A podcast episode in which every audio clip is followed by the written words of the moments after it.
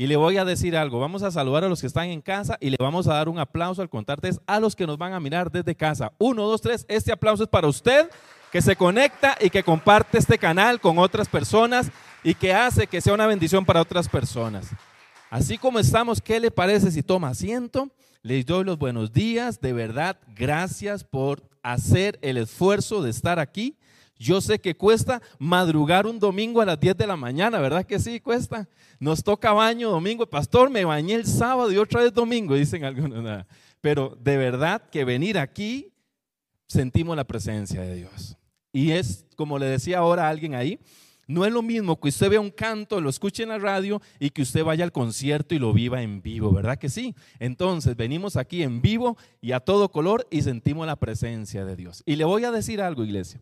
Lo que pasa los domingos en este lugar es la consecuencia o es el culmen de todo lo que hacemos en la semana? Le voy a hacer una pregunta y dígamelo honestamente. ¿A cuánto le gustaría tener un lugar donde veamos el poder de Dios, la gloria de Dios y milagro de parte de Dios? ¿Cuántos dicen amén? ¿Cuánto le gustaría ver un altar tan encendido que cuando venga con preocupaciones, con, con cargas, esas cargas sean quitadas en el nombre de Jesús? ¿Cuántos dicen amén? Pues le voy a decir algo, no solo al pastor le toca, también le toca a usted y le voy a animar esta semana para que también usted le eche leña al fuego, como, como decimos nosotros. ¿Cuál es la leña al fuego? La oración que usted hace, la intercesión que usted hace. Entonces, mire, queremos un lugar donde cuando vengamos a este lugar podamos sentir, palpar la presencia de Dios, ver, ver milagros, ver cosas poderosas. ¿Cuántos dicen amén? ¿Verdad que sí? Entonces le animo a usted para que en esta semana estamos haciendo el reto de oración los 21 días y hoy estamos en el día. ¿En qué día andamos hoy? No sé, pastor, yo no, yo ando desconectado. Estamos en el día 14, dígale que está a su lado, en el día 14, estamos en el día 14 de oración. Estamos ya en el día 14, iglesia, vea, de hoy el viernes tenemos una poderosa vigilia. Aquí, ¿cuántos dicen amén? ¿Cuántos se apuntaron para venir a esa vigilia de gloria y de poder? Porque vamos a desatar la gloria de Dios. ¿Quiere ver a Dios actuar? ¿Cuántos dicen amén? Entonces, métase a orar. ¿Queremos ver la gloria de Dios? Vea, yo no sé, pero cuando entré hoy aquí, eh, me tocó los menesteres de limpieza hoy, ¿verdad? Porque me vine un poquito antes y estuve orando por el lugar y estuve hablando con Dios y estuve barriendo un poquito y me pude sentir con solo entrar ahí la presencia de Dios. Y yo dije, Dios, tú estás aquí. Espíritu Santo, tú estás en este lugar. Y yo sé que usted lo sintió. Y queremos eso y más. Amén o no amén. Queremos que aquí haya un lugar donde Yerbabuena sea un lugar bendecido. Donde, como hemos dicho más de una vez, esto era una fábrica de muebles. Pero queremos que se convierta en una fábrica donde se restauren corazones. ¿Cuántos dicen amén? Donde veamos familias restauradas, jóvenes restaurados, hombres restaurados, vidas cambiadas en este lugar. Pero eso va a pasar si le echamos bastante leña al fuego. Así que ayúdenme en esta semana porque el viernes tenemos la vigilia y toda esta semana vamos a estar orando. Así que vamos a estar orando. Ahora sí, ¿cuántos tienen ganas de escuchar palabra de Dios? Vamos a ver. Vamos a ver por aquí, vamos a ver cómo amanecieron los ánimos por aquí. Por aquí, ¿cuántos tienen ganas de escuchar palabra de Dios? Por aquí, ¿cuántos tienen ganas de escuchar palabra de Dios? Yo creo que un empate, ese es un aplauso porque fue empatado eso, fue empatado. Vamos a escuchar la palabra de Dios. ¿A cuántos le gustaría que esa petición que ha traído en el altar durante esos días fuera contestada? Yo digo amén, yo levanto una mano, la otra mano, el pie y le voy a decir algo. Dios tiene el poder para hacer lo que quiera, con quien quiera, donde quiera y como quiera, porque Dios es todopoderoso. El Señor es todopoderoso y Él hace lo que quiera. Hoy quiero contarles la historia, una narrativa de una cita bíblica que yo sé que muchos tal vez la saben, pero a lo mejor algunos no la haya leído o no le haya puesto atención, porque en, esa, en, esa, en ese pasaje que vamos a compartir es un milagro sobrenatural que hace Jesús. Un milagro sobrenatural que hace Jesús. Un milagro que usted dice, eso solo lo puede hacer el poder de Dios. Ahí no opera medicina, no opera psicología, no opera nada. Ahí opera el poder de Dios. Y ese poder de Dios sigue vigente, porque Él es el mismo de ayer, hoy y siempre por los siglos de los siglos. ¿Cuántos dicen amén? Vamos a leer y yo quiero, mientras que compartimos esta cita bíblica, yo quiero pedirle al Espíritu Santo en esta mañana que Él trabaje en el entendimiento de cada uno de nosotros. Que sea el Espíritu Santo que meta hoy esta cita bíblica dentro de nosotros y que despierte fe. Porque de verdad, cuando leemos esta cita bíblica, usted va a ver, es un milagro sobrenatural que hizo Jesús en una persona enferma. Y quiero que usted, si trae Biblia y si no, aquí lo ponemos en pantalla, quiero que me busque, si es tan amable, el Evangelio de San Juan, capítulo 5. Vaya buscándolo usted ahí en su celular, si tiene la Biblia en el celular, le damos el chance que pueda abrir su celular. Antes decíamos, abra su Biblia, ahora decimos, encienda su Biblia también, ¿verdad? Entonces, si usted tiene la Biblia en el celular, no se ponga a ver el Facebook, ¿verdad? Prohibido. Codazo al que lo ponga, no, no, es la Biblia porque a veces no la traemos física, la traemos en el celular. Y si no la trae física y, ni en el celular, aquí vamos a poner la cita bíblica. En este momento, al contar tres, va a aparecer ahí esa cita bíblica. Uno, dos, San Juan capítulo 5. Y seguimos la lectura desde acá. Lo voy leyendo para ustedes. Iglesia, de verdad, levante esa mano al cielo, vamos a ver, levante esa mano al cielo, la mano al cielo y diga, Señor, háblame, dígalo así, dígalo así. Espíritu Santo, mete esta palabra en mi corazón, hazme entender esta palabra, hazme entender, Espíritu Santo, el poder que hay en nuestro Padre Celestial, en nuestro Dios, el poder sobrenatural que hay en Dios. Ahora lo cantábamos, ahora lo cantábamos, ahora cantábamos a ese Dios de milagros, a ese Dios que puede hacer cualquier cosa, iglesia. Y hoy Vamos a comenzar con esta cita bíblica y dice así en el verso número 5, en el verso número 1, capítulo 5, dice lo siguiente, después de estas cosas, había una fiesta de los judíos y subió Jesús a Jerusalén. Escuche esto. Y había en Jerusalén, cerca de la puerta de las ovejas, un estanque. Escuche esto. Llamado en hebreo Betesda, el cual tiene cinco pórticos. Versículo 3. En esto yacía una multitud de enfermos, ciegos, cojos y paralíticos. Lo vuelvo a leer. En estos yacía una multitud, multitud de enfermos, ciegos, cojos y paralíticos, que esperaban el movimiento del agua, porque un ángel descendía de tiempo en tiempo al tanque y agitaba el agua. Y el que primero descendía al estanque después del movimiento de agua, quedaba sano de cualquier enfermedad que tuviese. Y había allí un hombre que hacía 38 años que estaba enfermo. Cuando Jesús lo vio acostado y supo que llevaba ya mucho tiempo así, le dijo, ¿quieres ser sano? ¿Quieres ser sano? Así titulé el mensaje de hoy. Ahí lo van a ver en el canal en YouTube. ¿Quieres ser sano? Señor, le respondió el enfermo, no tengo quien me meta en el estanque cuando se agita el agua y entre tanto que yo voy, otro desciende antes que yo. Y Jesús le dijo, levántate, toma tu camilla y anda. Que el Señor añada bendición a esta palabra y que el Espíritu Santo meta esta palabra dentro de nuestros corazones y podamos ver que al Dios que usted y yo nos acercamos no es cualquier Dios y yo, no es cualquier cosa, es el Dios todopoderoso. Pero que hoy vamos a ver a través de este pasaje, vamos a ver dos cosas, dos puntos que quiero resaltar que me llaman poderosamente la atención y que sé que hoy va a aprender algo nuevo, porque vamos a aprender algo nuevo. Yo me preguntaba y le pregunto a usted hoy en esta hora, en esta mañana, ¿por qué Jesús fue a este estanque de Bethesda? Porque investigaciones teológicas han arrojado como señal que este lugar era un lugar pagano. Era un lugar donde se le rendía culto al Dios de la salud, al Dios Esculapio. Este Dios es un Dios es de la mitología griega y lo simbolizan con una vara y una serpiente enrollada en la vara y dos alas al inicio de la vara. Usted lo va a ver en muchas camisas eh, eh, este, de los doctores, usted lo va a ver en muchas este, clínicas, porque es el Dios que representa la salud, como también en la corte usted va a ver una diosa de la justicia que representa la justicia.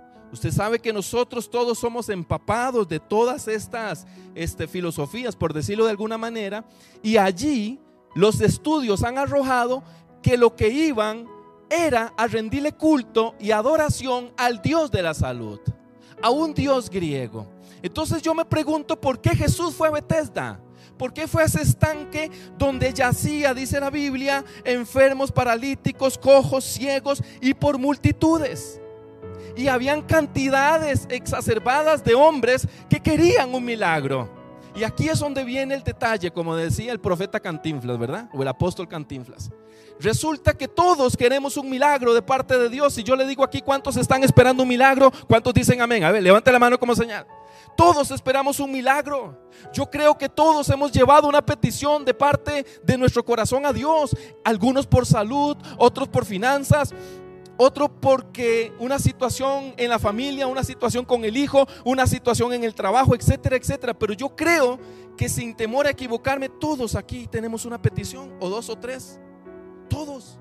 Algunos dicen, Señor, yo quiero orar para que mi papá vuelva a casa. Otros dicen, para que mi papá se vaya de casa, mami. Pero todos tenemos muchas peticiones delante de Dios. Aquí había una multitud que tenían peticiones, pero estaban mal enfocados. Y aquí es donde entra el mensaje y se pone bonito el mensaje. ¿Sabe por qué? Porque cuando uno estudia las Sagradas Escrituras, se da cuenta, si usted sigue leyendo, que Jesús hizo el milagro y desapareció inmediatamente porque Jesús no quería que lo confundieran con los dioses griegos. Y Jesús no quería que también dijeran, mira, Jesús avala esta adoración. Usted vio que ahí decía que de cuando en cuando un ángel tocaba las, las aguas, ¿verdad que sí? Lo leyó ahí usted en su Biblia. Pues resulta que eso fue una tradición que fue acuñada en la palabra de Dios porque los judíos piadosos les daba cólera, coraje de que la gente, los mismos judíos, fueran a adorar a un dios griego. Entonces ellos empezaron a ver cómo camuflaban y cambiaban y quitaron la palabra esculapio o la palabra dioses griegos y pusieron un ángel. Qué bonito, ¿verdad? Para teñir, para maquillar el mensaje. En las versiones modernas, usted no verá que, la, por ejemplo, la lenguaje actual no dice que era un ángel, dice nada más que ellos esperaban el movimiento del agua. Pero hago esta introducción, el mensaje, para que usted me comprenda por qué Jesús fue a Bethesda. Bethesda significa casa de gracia, casa de misericordia.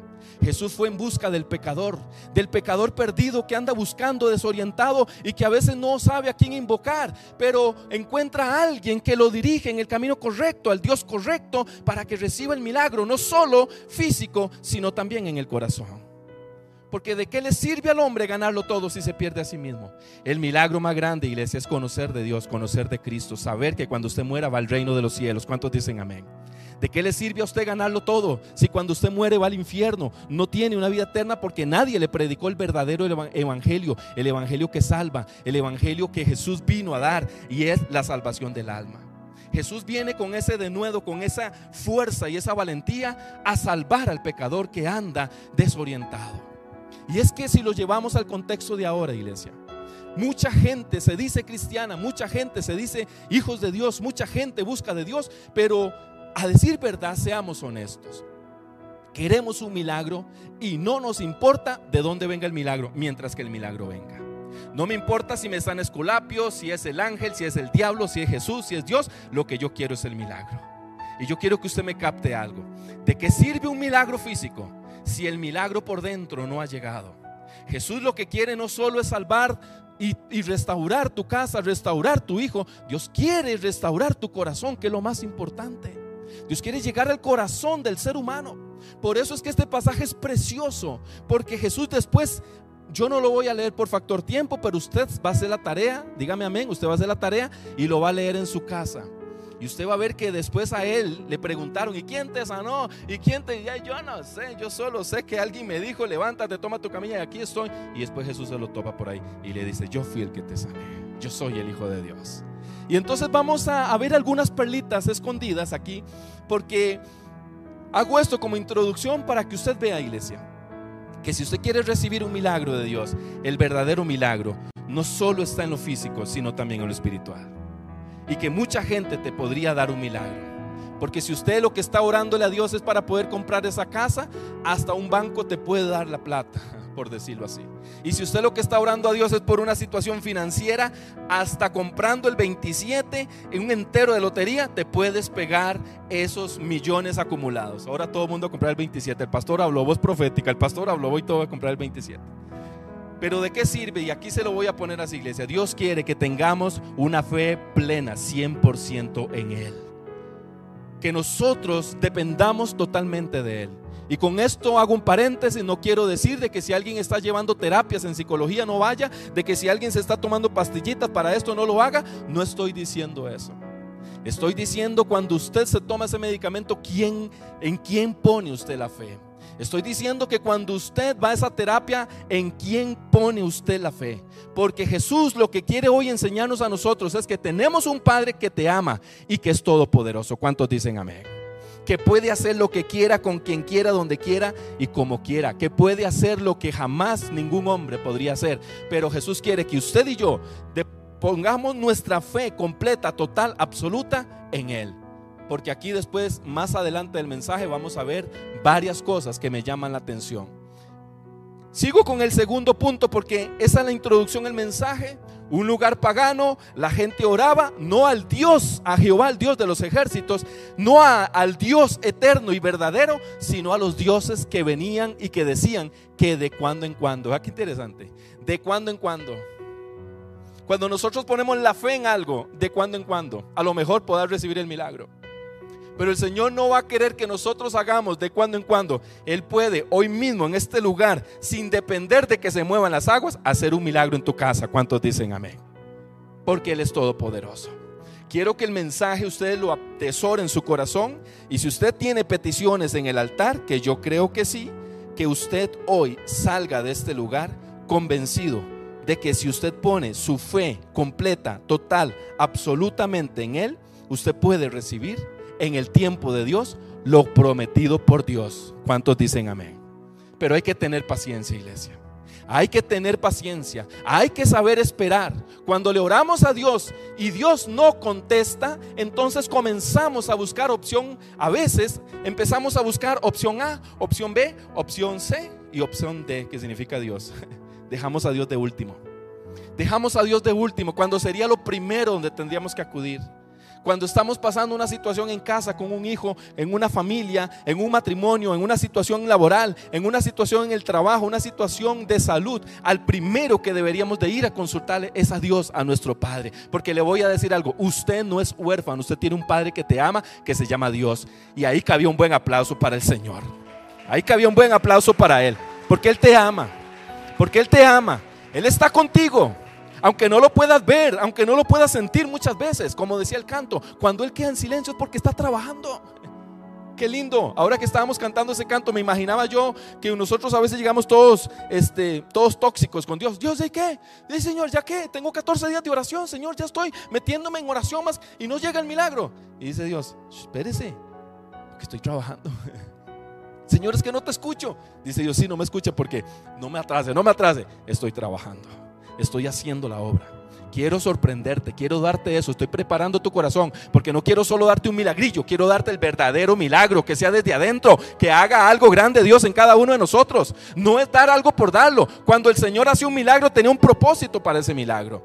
Y fue a ese lugar para mostrar la misericordia de Dios, de ver a un hombre tirado en el suelo durante 38 años. Y aquí se va a poner bonito el mensaje, iglesia.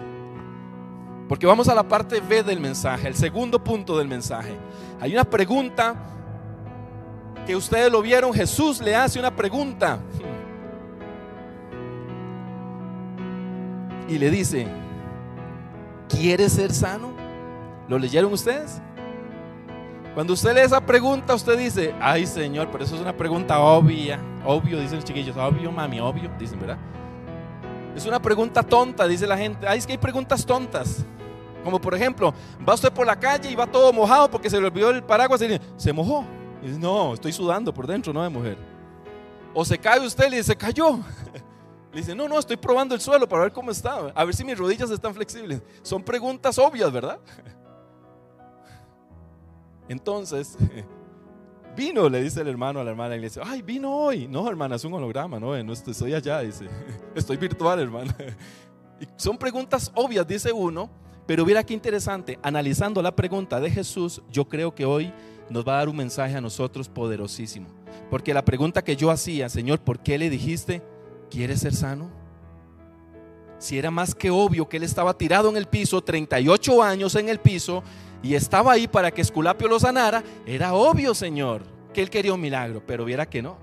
Viera que revisando la respuesta de él, revisando la respuesta de él, me doy cuenta que el milagro, para que comenzara el milagro, escúcheme esto y agárrela en el aire, porque esto es para alguien que está hoy aquí o que nos está mirando en casa. Para mirar el milagro, para poder tener el milagro, el milagro tenía que empezar primero adentro, iglesia.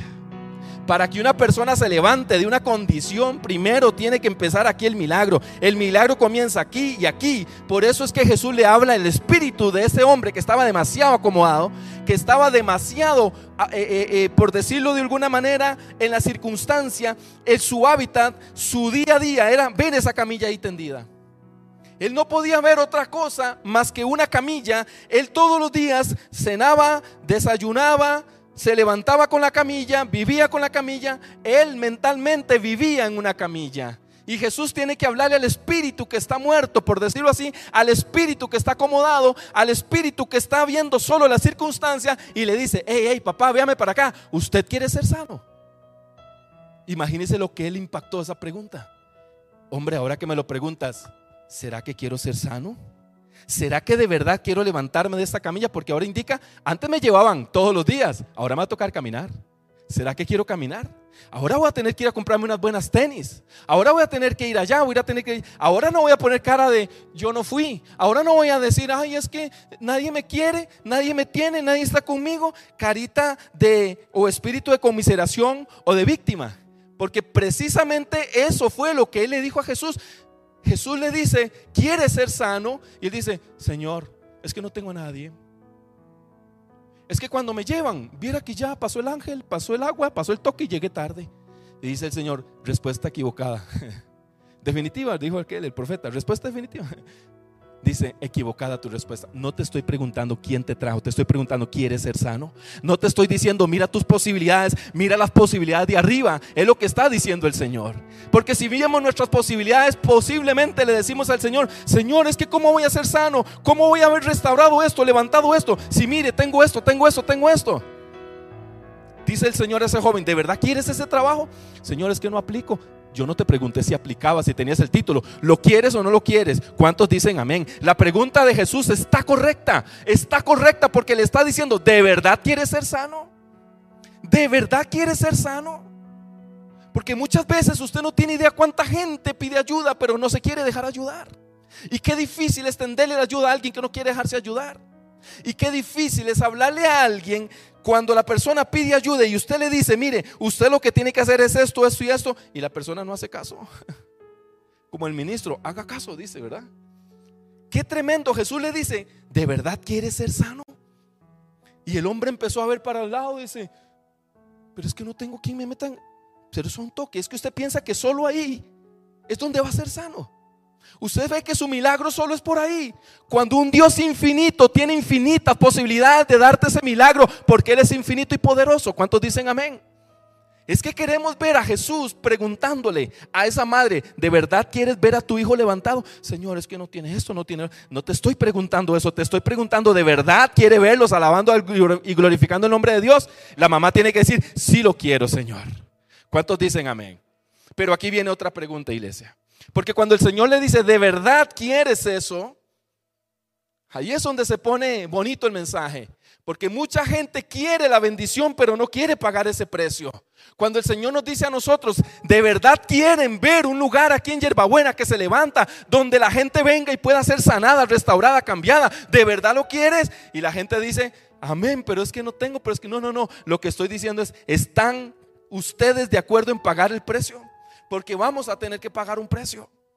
Nótese que este hombre dependía de tres cosas. Dependía de que de vez en cuando, de cuando en cuando, bajara un ángel. Bueno, un supuesto ángel, ya lo dijimos que no era un ángel. Dependía de que tocaran el agua y dependía de que alguien lo llevara. Imagínense qué tremendo. Dependía del toque del ángel, del ángel y de que alguien lo llevara. Es decir, ahí se iba a quedar tostado toda la vida. Porque para que las tres cosas se conjugaran en un mismo sentir y lo llevaran a Él, por decirlo de alguna manera, iba a ser demasiado difícil. Por eso es que él ahí, como estaba, estaba con, totalmente determinado a que de ahí no se levantara. Pero iglesia, todo cambia cuando Jesús entra en la ecuación. Todo cambia cuando Jesús entra en la ecuación, porque Jesús tiene el poder de levantar cualquier muerto y al primer muerto que quiere levantar es a usted y a mí. Porque para levantarnos por fuera tenemos que levantarnos mentalmente y levantarnos aquí adentro. Porque mucha gente, usted los ve de pie, pero viven acostados, viven tirados al piso, viven con, eh, eh, con comiseración, ellos mismos teniendo una autoestima tan baja, pensando no valgo nada, no tengo nada, no siento nada, cuando tenemos nosotros, en lugar, en lugar de estar llenándonos de esa conmiseración, estar nosotros pensando que tenemos un Padre que nos ama y que sí quiere darnos lo mejor. ¿Cuántos dicen amén? El problema aquí está es si nosotros de verdad queremos cargar esa camilla. Porque yo me imagino que cuando Jesús le pregunta, ¿quieres ser sano? Wow, le abrió los ojos, le, le habló al espíritu de él que estaba adormecido, que estaba ya totalmente encajonado en esa situación. ¿Cuántas veces nosotros vemos personas que nos piden ayuda? Nosotros, por gracia de Dios, esta iglesia ha ayudado a muchas personas en adicción. Y les ha pagado hasta un internamiento y les ha ayudado. Y yo me acuerdo que al principio fuimos nosotros poniendo requisitos porque veíamos que la gente todo lo quiere gratis. Que la gente no quiere pagar un precio, la ley del mínimo esfuerzo. Quieren ir al baño y, que no le cueste también. O sea, ni eso quieren. No quieren ni hacer el esfuerzo. Imagínense. Entonces yo me acuerdo que llegaban y todo lo querían gratis y entonces yo empecé a ver que esta población es un poco este, difícil de tratar y entonces le dije, ok, ¿de verdad quieres que te ayudemos? ¿De verdad lo quieres? Sí, sí, claro, claro, pastor, yo quiero, ok, vaya a Yafa y usted va a pedir pastillas que lo inyecten y trae una referencia para internarlo en tal lugar. Pero ¿cómo voy a ir? No tengo plata. Le digo, ¿cómo consigue plata para el vicio? Así como consigue plata para el vicio, vaya, pida a alguien y vaya, y usted llega a Yafa y me trae esta referencia y lo podemos ayudar. Y muchos se iban y no llegaban. Porque dígale que está a su lado, todo lo queremos gratis. Cuando Dios dice, ¿de verdad quieres ser sano? ¿De verdad quieres ver la gloria de Dios? ¿De verdad quieres ser sano? Dice el Señor. Entonces, iglesia, ¿de verdad estaríamos nosotros dispuestos a pagar ese precio para ser sanos? ¿Sanos de qué? Sanos de nuestra vida espiritual, de una vida mental, sanos de situaciones que tenemos que arreglar, sanos de muchas cosas que tenemos que colaborar con Dios, porque a veces todo lo queremos ver místico y hay veces que Dios, para que funcione el milagro, primero vamos a tener que levantarnos. Yo le pregunto a usted en esta hora, imagínese un hombre atrofiado, 38 años sin moverse, y Dios le dice, Jesús le dice, levántate. Ya el solo levantarse, si Jesús no le habla al espíritu de él, adormecido por la circunstancia, acomodado a la circunstancia, si Jesús no le habla a ese espíritu y le dice, levántate, posiblemente no se levanta. Pero Jesús viene y primero, antes de decirle, quiere ser sano, le dice, Primero le dice, ¿quieres ser sano? Y después le dice, levántate. Hoy el Señor nos está hablando a nosotros, iglesia. Hoy nos está hablando. Yo no sé cuál es la circunstancia que estamos pasando nosotros. Lo primero que tenemos que hacer es saber que nuestra bendición viene del cielo y no viene del suelo. ¿Cuántos dicen amén? Que Dios tiene el día y la hora y que Dios sí puede levantar, restaurar, hacer lo que Él quiera, pero vamos a tener que esperar. Vamos a tener que levantarnos primero nosotros, levantarnos de esa condición, levantarnos nosotros espiritualmente. Por eso estamos poniendo aquí en la iglesia 21 días de oración. Porque le voy a decir algo, la oración despierta lo que está dentro de nosotros. A ese ser dormido que nosotros a veces nos acomodamos a la circunstancia, que a veces decimos, no, este hijo ya no cambió, esta situación ya no cambió, esto ya no cambió. Y Dios sabe que Él tiene la última palabra. Porque en la situación de cada uno de nosotros, iglesia, Dios tiene la última palabra. La última palabra la tiene Dios. Pero a mí me llamaba la atención la pregunta que nos puede hacer Jesús hoy a nosotros. ¿De verdad quieres que yo te levante? ¿De verdad quieres ser sano? ¿De verdad quieres que yo haga esa obra en tu casa? ¿De verdad quieres que yo haga esa obra en tu hijo? Sí, Señor, yo lo quiero, lo anhelo. Porque a veces lo pedimos de los dientes para afuera. Por eso esa oración no llega ni al techo, porque tenemos que clamarlo desde aquí adentro. Por eso nosotros en la vigilia que estamos provocando, que estamos convocando, es, va a ser un tiempo de oración, de meternos con Dios. Pero le, le aseguro que muchos dicen, hermanita, vaya y ora usted por mí. Vaya mi hermanito, usted vaya que está más cerca de Dios. No, no, no. Nos va a tocar a nosotros pagar un precio. ¿Cuántos dicen amén? Por eso Dios hoy nos pregunta, ¿de verdad quieres que tu matrimonio cambie? ¿Que tu familia cambie? ¿Que tu vida cambie? ¿De verdad quieres? Vas a tener que meterte con Dios. Vas a tener que entregar tu corazón y tu carne, ponerla en el asadero. Porque eso es lo que Dios nos está diciendo en esta mañana. Por eso cuando vemos el milagro lo vemos muy bonito. Pero realmente cuánta gente prefiere, bueno, le oro a Dios, pero también a Esculapio por aquello. Le oro a Dios, pero por aquí hago eso. Y Dios dice, no, así no funciona, porque eso hace un circuito espiritual y no hay de verdad la conexión que Dios quiere. Por eso es que nosotros tenemos que rendirnos a Él, iglesia. Y si queremos de verdad ver la gloria de Dios, vamos a tener que venir a los pies de Él y rendirnos como tiene que ser, iglesia. Yo estoy orando todos estos días para que aquí en Yerbabuena se levante un lugar de adoración poderoso. Hoy ahora cuando estuvimos adorando yo sentí algo muy especial. Ya no hay tanto cansancio porque se va el cansancio espiritual, iglesia. Cuando la iglesia ora, cuando la iglesia ora, hay poder, iglesia. Hay poder. Entonces tenemos que levantarnos. Y quiero terminar con esto, iglesia porque quiero que vengamos un tiempo en oración. Estamos hablando del poder de la oración. Estamos hablando que la oración sí funciona. Todos los cultos atrás hemos hablado del poder de la oración. Hoy estamos hablando de un milagro que Jesús hizo. No necesitó que alguien moviera el agua, no necesitó que alguien tocara el agua, no necesitó más que decirle, levántate, toma esa camilla.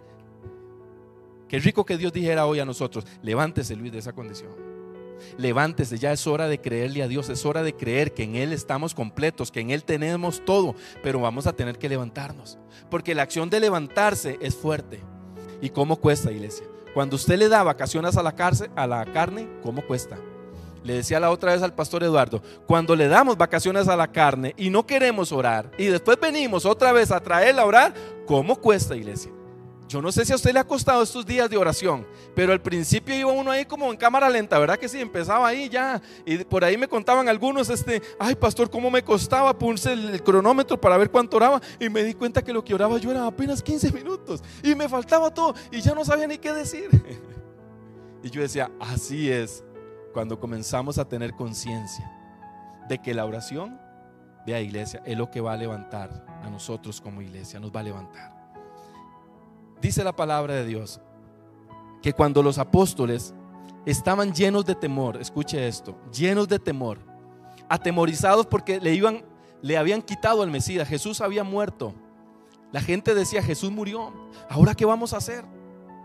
Estaban en un cuarto, en un aposento alto, y dice la palabra de Dios que Jesús anteriormente les había dicho, escuche esto, porque esto es parte del mensaje y lléveselo para su casa, guárdelo en su corazón. Jesús les dijo, vayan y estén en tal lugar, porque ustedes van a recibir al Espíritu Santo. Y oiga lo que les digo, y cuando venga el Espíritu Santo, recibirán poder. Escuche esto, recibirán poder. ¿Poder para qué? Poder para vencer nuestras tristezas, nuestras depresiones, nuestras desilusiones, nuestro pecado, para poder levantarnos y saber que en Dios soy más que vencedor, que todo lo puedo en Cristo que me fortalece, que si Dios da la palabra, eso va a suceder, pero es en el tiempo de Dios. Entonces ellos comenzaron y todos se quedaron en el aposento. La Biblia menciona que habían 120 ahí metidos en el aposento. Pero le tengo una mala noticia. Hubieron muchos que fueron convocados y no llegaron y se quedaron sin ese poder. Jesús lo mismo le dijo a este hombre, levántate de ahí porque no necesitas poner tu fe en esto, necesitas poner tu fe en el Dios verdadero. Y de ahí en adelante ustedes saben, la Biblia no lo dice, pero yo me imagino que este hombre llegó y estaba allí después de que estaba 38 años acostado, llegó de pie a evangelizar al montón de personas que estaban ahí. A decirle, sabe, de vez en cuando el ángel llega, digamos. De vez en cuando el toque llega. Pero le voy a decir algo, cuando venimos a Dios, el toque puede ser hoy y el toque puede ser siempre. Pero ¿qué es lo que ocupamos? Venir a Él. Por eso en oración, iglesia, lo importante es que nosotros reconozcamos, si usted de parte de quién está esperando ese milagro, si usted está esperando ese milagro aquí, o si usted quiere hoy poner su mirada literalmente en el Señor y decir, Señor, de verdad, quiero. Y quiero terminar con eso nada más. El Señor sí quiere. Iglesia, el Señor a usted le ama. El Señor quiere levantarnos, quiere restaurarnos. El Señor quiere hacer cosas grandes en cada uno de nosotros. Pero el Señor quiere que usted y yo nos pongamos de acuerdo. Que usted venga y cuando el Señor le dijo a ese paralítico, levántate, imagínese que le dijo, no, no me da la gana. Él tuvo que hacer una acción, pero ya se había levantado aquí adentro. Hay gente que hoy se va a tener que levantar aquí adentro primero. ¿Queremos ver el milagro? Levantémonos por dentro. Creamos que de verdad usted es un hijo de Dios. ¿Cuántos hijos de Dios hay aquí? ¿Cuántos dicen amén? ¿Cuántas hijas de Dios hay aquí? ¿Cuántos dicen amén? Entonces, si usted es hijo de Dios, quiero decirle algo. Usted tiene herencia. Usted tiene herencia de parte de papá. Pero la pregunta es, y el Señor nos confronta en esta mañana, ¿queremos de verdad? ¿De verdad? Les cuento este testimonio para terminar. La vez pasada les contaba que me dolía la pierna izquierda. Les contaba la vez pasada que tenía una varice en la pierna izquierda y se me empezó a inflamar. Entonces empecé a incapacitarme. Cuando yo llego donde el doctor, yo llegaba por medicamentos, yo llegaba por inyecciones y yo llegaba por pastillas. Y el doctor llegó y me dijo, me acuerdo, le decía ahora en la mañana a mi esposa, era un doctor joven y me dice, Don José, ¿usted ha escuchado la frase póngase a caminar? Y le digo yo, sí, me dice, póngase a caminar. Pero después me dice, si usted comienza a caminar, usted no va a necesitar ni pastillas ni inyecciones, ni incapacidades, pero vas a tener que caminar. Y me dice, ¿usted quiere que se le quite ese dolor? Parece la pregunta que está haciendo Jesús. ¿De verdad quiere ser sano? Sí, yo quiero ser sano. Pues vas a tener que venir en oración estos días. Ah, no, pero no me la pueden mandar por encomienda. No me la pueden mandar por WhatsApp. No, no, es que hay que pagar un precio. Todo lo queremos gratis, queremos restauración en esto, pero vamos a tener que pagar un precio en oración. ¿Cuántos dicen amén? Vamos a tener que orar, orar, orar hasta que Dios haga la obra en cada uno de nosotros. Y la primera obra que va a hacer Dios es que a través de orar, usted y yo nos vamos a acercar a Dios. Y usted se va a sentir diferente. Entonces me tocó caminar, iglesia. Y de verdad dejé las pastillas, dejé esto, dejé lo otro, porque comencé a caminar porque el doctor dijo, póngase a caminar, pero caminar requiere esfuerzo. Porque a veces es más fácil estar pegando ahí a la teleadicción y viera cuando uno llega y le dice a la hija, vamos a caminar. No, pa, hoy tengo que hacer una tarea. Al otro hijo, eh, bájale a caminar. No, es que tengo que ir salir con, eh, no. Y llega donde una la esposa, vamos a caminar hoy. No, mi amor, hoy no puedo. Váyase solo, papá, le toca solo porque yo quiero que no me duela, entonces yo quiero caminar. Entonces, ¿qué es lo que le quiero decir con eso, iglesia? Que hay veces que tal vez su esposo no va a querer venir a la iglesia o su esposa no va a querer venir, a la iglesia, pero te va a tocar venir solo porque vienes por ese milagro. ¿Cuántos dicen amén? Porque vienes para que Dios levante ese matrimonio, levante esa familia, levante esos hijos, levante ese hogar. Pero entonces nos va a tocar a nosotros venir y estar delante de la presencia de Dios. Cuando les decía al inicio, queremos ver este altar encendido, a usted y a mí nos va a tocar traer leña esta semana. Esta semana estamos convocando a una vigilia el viernes. Le animo para que venga. Y no solo venga porque va a recibir ese milagro, venga porque usted se va a acercar a Dios y acercarnos a Dios a usted le hace bueno. Estas semanas que hemos estado orando, le decía yo a mi esposa, me siento totalmente diferente. Llego a la, a la, oficina con otra actitud, me siento más liviano, me siento más con más positivismo, me siento con más fuerza. Cuando me dicen algo, sí Señor, con todo gusto, estoy en una actitud diferente. ¿Sabe por qué? Porque entendí que estamos orando por peticiones, pero el orar por peticiones me acerca a Dios y el acercarme a Dios me contagia de su paz, me contagia de su amor, me contagia de su fortaleza. Y usted ve a la gente que anda estresada, que preocupados, que estresados. Y dice el Señor, vengan a mí y yo les voy a dar paz. Vengan a mí, los que se sientan cansados, agobiados. ¿Cuántos cansados y agobiados hay aquí? ¿Cuántos liguistas? Eh, perdón, ¿cuántos cansados y agobiados hay aquí? Entonces, pónganse de pie todos los que se sienten hoy con ganas de orar, con ganas de decirle, Señor, yo quiero entrar y meterle fuego al altar. Quiero que de verdad el fuego en el altar se prenda. Y mientras usted se pone de pie, nos despedimos de los que están en casa y le decimos, sabe, gracias por compartir este canal, por compartir las prédicas y los mensajes. Y sabe, le invitamos para que se venga aquí un día de manera presencial, porque aquí la cosa se pone bonita.